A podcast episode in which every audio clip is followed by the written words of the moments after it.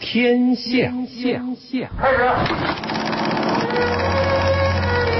他们是很多人的青春印记。拿面，冲！人在那流水线帅气的战斗生活。他们是很多人的荧幕偶像。包好，那是我要你，让我开炮。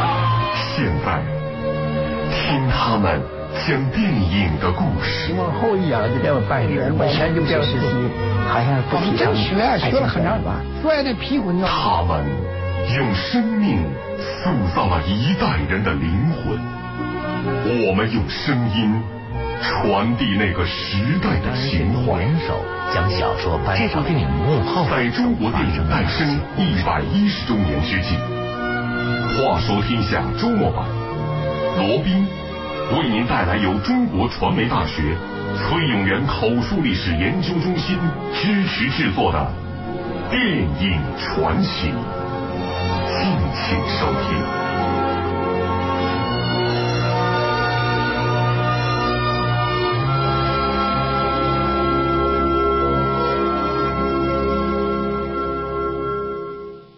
这里是《话说天下》周末版，大家好，我是罗宾。一九四九年，一群来自东北解放区各个文艺团体的年轻人聚在了一起，用今天看来难以置信的土办法，把一部苏联电影译成了中文，配上了汉语，制作出了新中国的第一部译制片。这是哪部电影呢？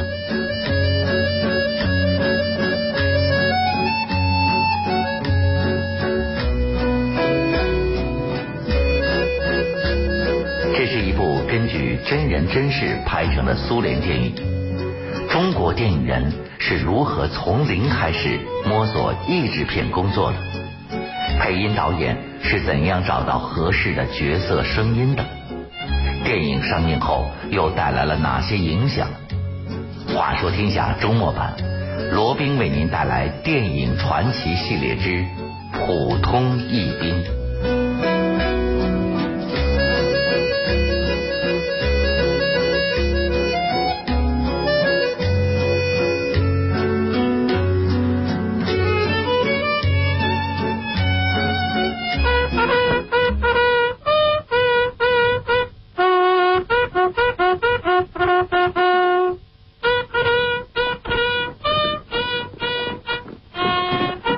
普通一兵这部电影是苏联儿童电影制片厂在一九四七年拍摄的故事片，导演是卢科夫，讲述了一个红军英雄战士马特洛索夫的成长经历。苏联保卫祖国的英雄，禁卫军战士阿列克桑德马特洛索夫，苏联英雄阿列克桑德马特洛索夫英勇的牺牲在保卫我们祖国自由和独立的战斗中。在此之前，中国还没有一部真正意义上的译制片。接受这个任务的时候，译制导演袁乃臣刚刚学着演电影。他演的电影叫做《留下他打老蒋》，是新中国的第一部短故事片。刚对电影摸索出了一些门道，组织上又来了新任务。就是译制片的导演，哎，就交给我了，什么也没有，就是你完成这个任务。袁乃臣原名高润才，九一八之后，他从东北流亡到了北京。他在和革命者的接触中，越来越感觉到高润才和他已经萌发的革命理想差距甚远。于是，他先将名字改为高蒙，后来又更名为袁乃臣，而他的命运也随着名字一起改变。他逐渐成为了革命队伍中的普通一兵。后来，袁乃臣进入了刚刚组建的东北电影制片厂，成为了新中国第一部短故事片的演员和第一部科教片《预防鼠疫》的导演。一九四八年夏天，他又作为第一部译制片的导演前往哈尔滨，去见苏联影片输出输入总公司的代表聂斯库。袁乃臣将东影的情况告诉了聂斯库。并且承诺一定可以做好翻译片，聂斯库便将合同交给了袁乃臣。拿着合同，袁乃成回到厂里找厂长袁牧之。他一看，行，你就这么跟他定去吧。他也简单，这算拉倒，这就算是过目，他给过目通过了。我心里还不高兴吗？第二天我就拿着草稿，我就又走了。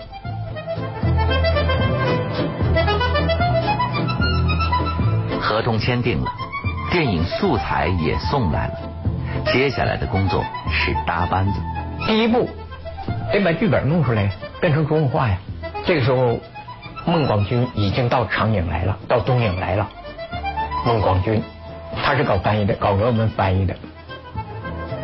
孟广军是这个临时的译制片集体里唯一一个跟外国电影有关系的人。当年苏联红军进驻哈尔滨以后，就在哈尔滨成立了一个苏联影片输出入公司代表处，主要放映苏联电影。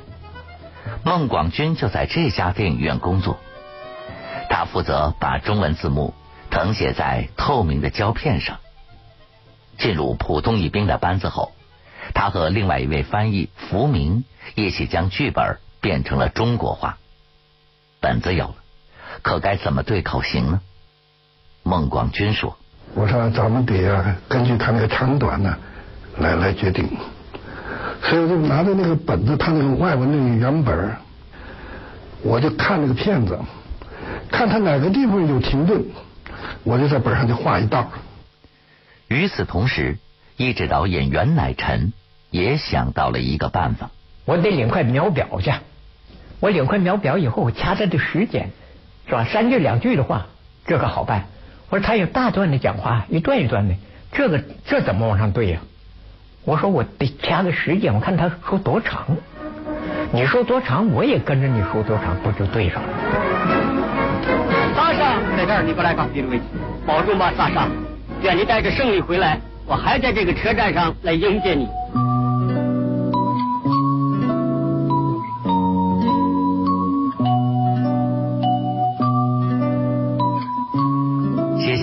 就该找配音演员了。当时袁乃臣手下并没有自己的演员队伍，当年更没有演员做过配音工作，他该去哪儿找合适的声音呢？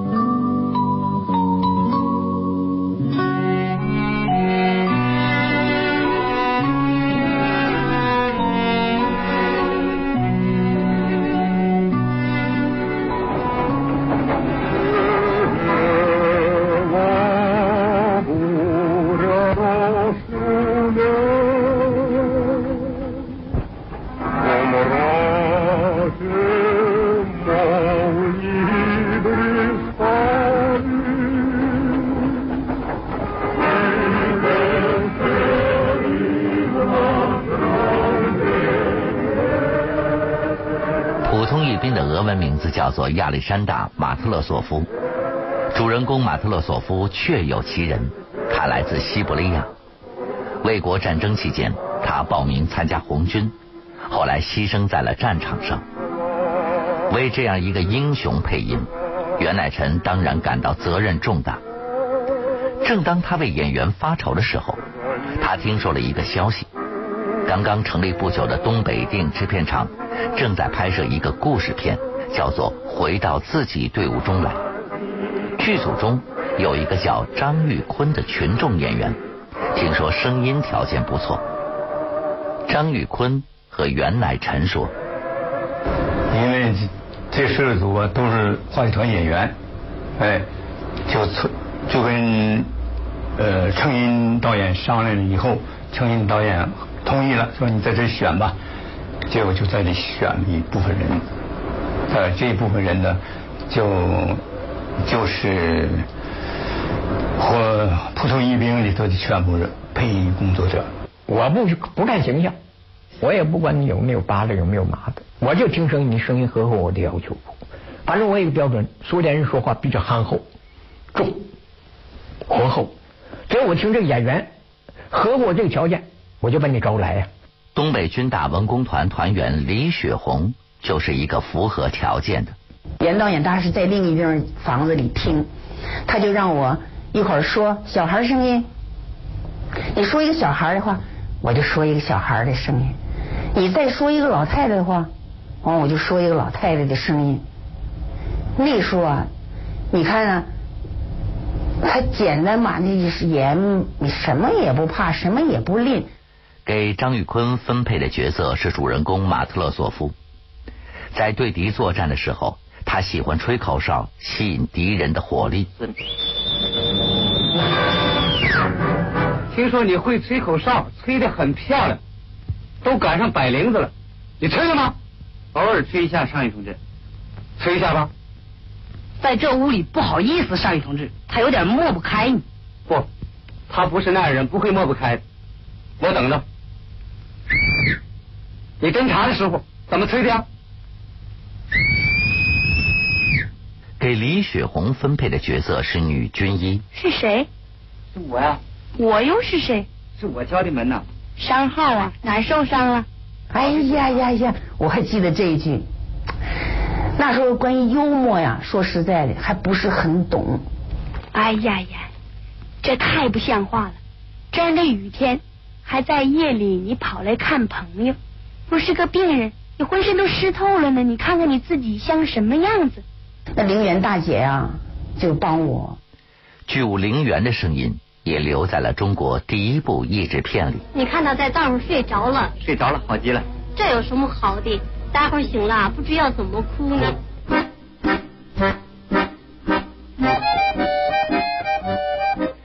剧舞参与配音不算传奇，传奇的事情发生在一天傍晚，当袁乃臣和翻译孟广军外出散步的时候，他们发现了什么呢？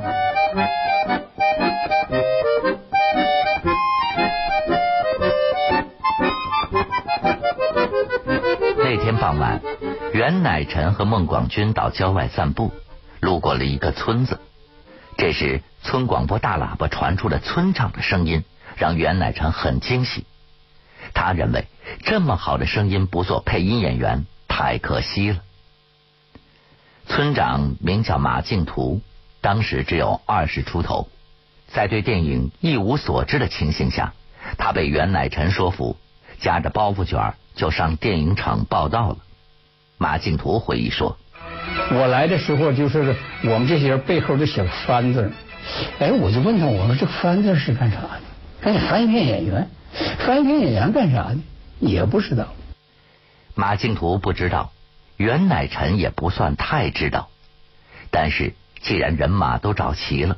就得开始配音了。当时设备落后，条件艰苦，这些都算不了什么，配音才是头等大事。张玉坤和袁乃臣说：“开始一对的时候吧，谁也对不上，因为中国人听外国语啊，尤其苏联，呃，拿一句普通话说，滴噜嘟噜的，就分不出个数来哈。你虽然背这句话背熟了，你跟他一对。”总觉得他快我慢，跟不上他的趟，人家还没说完，我就赶快把读完了，结果对不上。哎呀，这可不行！你吃饭了没有？你早上哪儿去？我今天还有事，咱们一会儿再见吧。我说这也不是说话呀，这是背书啊，这是背书啊，这能行吗？哎呀，那怎么办呢？我说我再来，这回。我就按照我演员来了，你还得有感情啊！我起先本来也慌了神呢，嗯，你自己也看见过了，嗯嗯嗯，在这儿把我当英雄呢，表演的哭哭鼻子，这是不知多少次了，就因为这个台词 达不到要求，那时候我也要求也严呐，喝的时候也厉害呀，得达不到一点也不行。我心里想，反正我自己我知道我这个担子有多重，我不满意，我就不通过。袁乃臣到底比张玉坤大着几岁，他来了一个缓兵之计。他还没吃饭呢，我说给他买个面包去，买面包，休息不行，买面包去，吃了再录。我心里想缓他一口气，给他喘口气儿，买面包，我说吃吧。我那时候已经有点不想干了。我说：“你看，我说我不行吧，你非说我行，还要教我，因为教来教去你没教好我。你看，你说不行，我他还着急。这个录音录音师也着急，导演也着急，我在麦克风下也着急。后来最后导演呢就使了个计策，我跟录音说：“石路啊，别忘了透露，石路。”我估计他这次卯足劲了，也哭了，面包也吃了，我也允许了，你都完了。我估计他也喝出去了，我就这一下子死活就这一下了，行不行？你看办吧。我心里想，他一定是这个心理。我说你，你来吧，最后试一遍。冲啊！这一次，张宇坤录成了，他录的这一段是主人公马特洛索夫高喊乌拉，英勇牺牲的一段。苏联红军在冲锋时通常都会喊乌拉，俄文的意思是万岁。不过在配音过程中，袁乃臣发现，如果将乌拉配成万岁，在口型上是不一致的。我说你看看，乌拉，我说冲啊，你看口型是不是一样？咱这样改行不行？哎，行行。我说这不正好符合咱们的气氛吗？我看一点也不改变他的意思。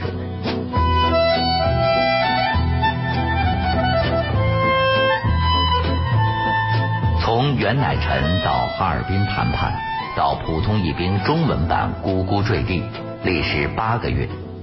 苏联方面会对他们的作品满意吗？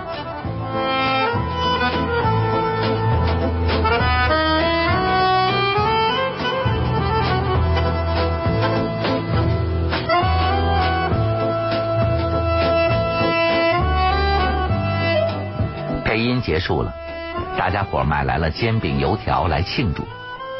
吃完了，袁乃臣带着中文版的普通译兵去了哈尔滨。逛完了，灯亮了。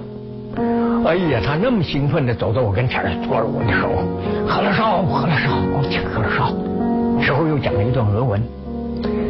他的翻译马良普京跟我说：“他说你翻译的好，你翻译的好，他祝贺你的成功。”他说：“按照合同规定，今后我们苏联影片的华语对白版的版权就全部交由你们中国制作了。”我心里想，这回我算完成任务了。好啊，就这样。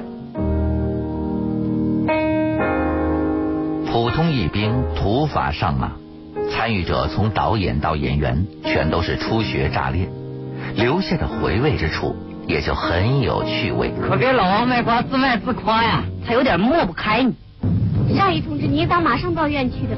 这个称谓有些奇怪，当时把上尉叫做上尉。说我这辈子，上尉同志可以真算够零碎的。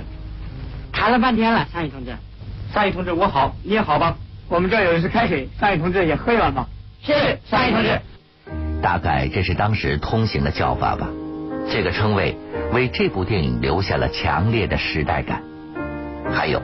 演员们那不太标准的普通话，和后来逐渐成型的所谓翻译腔大大的不同，土腔土调，听上倒还真符合电影里红军战士们的阶级身份。他还想在报上出风头呢，你不害臊吗？对同志说这样的话，本来嘛，打完了仗，报纸上登他两行，母军母地母次战斗等等。在银幕上说中国话的苏联红军，引起了观众极大的兴趣。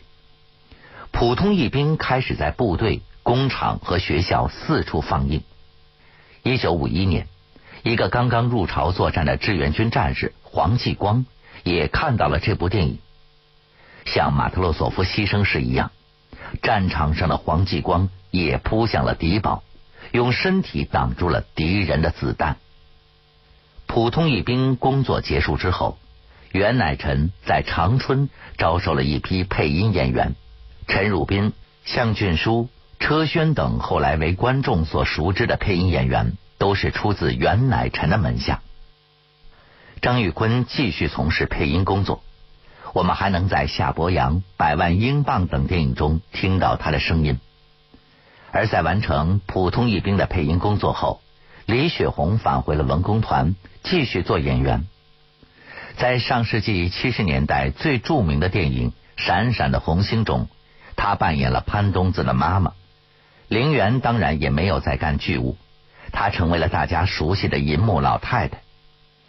村长马静图后来一直从事译制片工作，他还为《卖花姑娘》上尉的女儿担任过配音演员。让我们记住这些名字吧，是他们完成了中国第一部译制片的配音翻译工作。在此之后的几十年里，译制片里动人的声音一直在中国观众心头回荡。我再怎么难，也没叫你来卖唱。你姐姐们活着受虐在这儿，还是不活，这是伸出手来，当兵的，胆子不小啊！居然向命国二战斗。生活是美好的，姑娘。生命对我们只有一次。一样一样。军衔士兵，受过高等教育吗？对了，对了，对了，去偷，去偷，去抢，去杀人，去放火，像我这样一直干到死。这座城市，他就是瓦尔图局长先生。我不是局长，我是少校。少校先生，我想拖时间，我我不是想拖时间，我都说出来。说我冷若冰霜，不，您热情奔放。说我没心肝，您肝胆俱全。说我干巴巴的。不，你湿乎乎的。我 Hawker Polo 现在很清楚跳下去了，唐塔也跳下去了，所以请你也跳下去吧。那你还不如阿黛，他开口要。命运无情的摧残。好了，普通阅兵的故事就和大家聊到这里。这里是话说天下周末版，我是罗宾。明天晚上十点钟，我将继续为您带来电影传奇。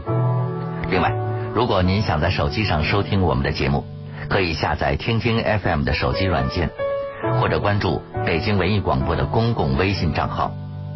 最后，我代表节目编辑程涵，感谢为本节目提供大力支持的中国传媒大学崔永元口述历史研究中心。